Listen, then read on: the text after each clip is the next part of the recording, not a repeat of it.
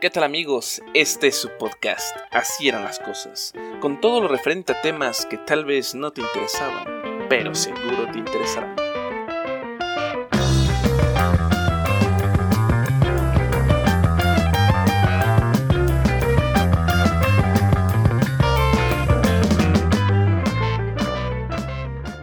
Este es un mensaje para todos los carpinteros, lecheros, cerrajeros, cocineros, mecánicos, lavanderos, pescadores, escultores, albañiles, editores, fontaneros, obreros, carpinteros, locutores, soldadores, escritores, pintores, vendedores, sastres, repartidores, pastoreros, cajeros, agricultores, vigilantes, cocineros, animadores, choferes, peluqueros, fruteros, leñadores, artesanos, paleteros, torneros, impresores, barrenderos, policías, panaderos, exterminadores, abogados, médicos, ingenieros, historiadores, biólogos, matemáticos, arquitectos, profesores, periodistas, físicos, sociólogos, químicos, electricistas, bibliotecólogos, técnicos de sonido, archivólogos, filósofos, secretarias, antropólogos, técnicos, administradores, lingüistas, contadores, psicoanalistas, arqueólogos, enfermeros, paleontólogos, paramédicos, geógrafos, músicos, ficólogos, traductores, economistas, botánicos, radiólogos, formatólogos, ecólogos, podcasters, todos, para todos, todos, todos.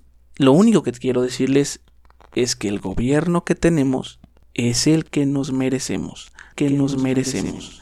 Así que no hay que quejarse. Si ustedes se dan cuenta, y entran un día a Netflix y ven lo que recomienda Netflix porque es lo más popular en el país, se van a dar cuenta de la clase de películas que vemos en México.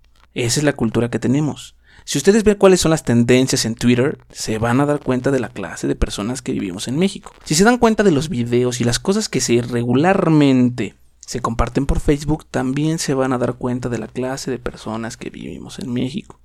Si ustedes ven TikTok, se van a dar cuenta de la clase de videos que grabamos y que subimos a internet.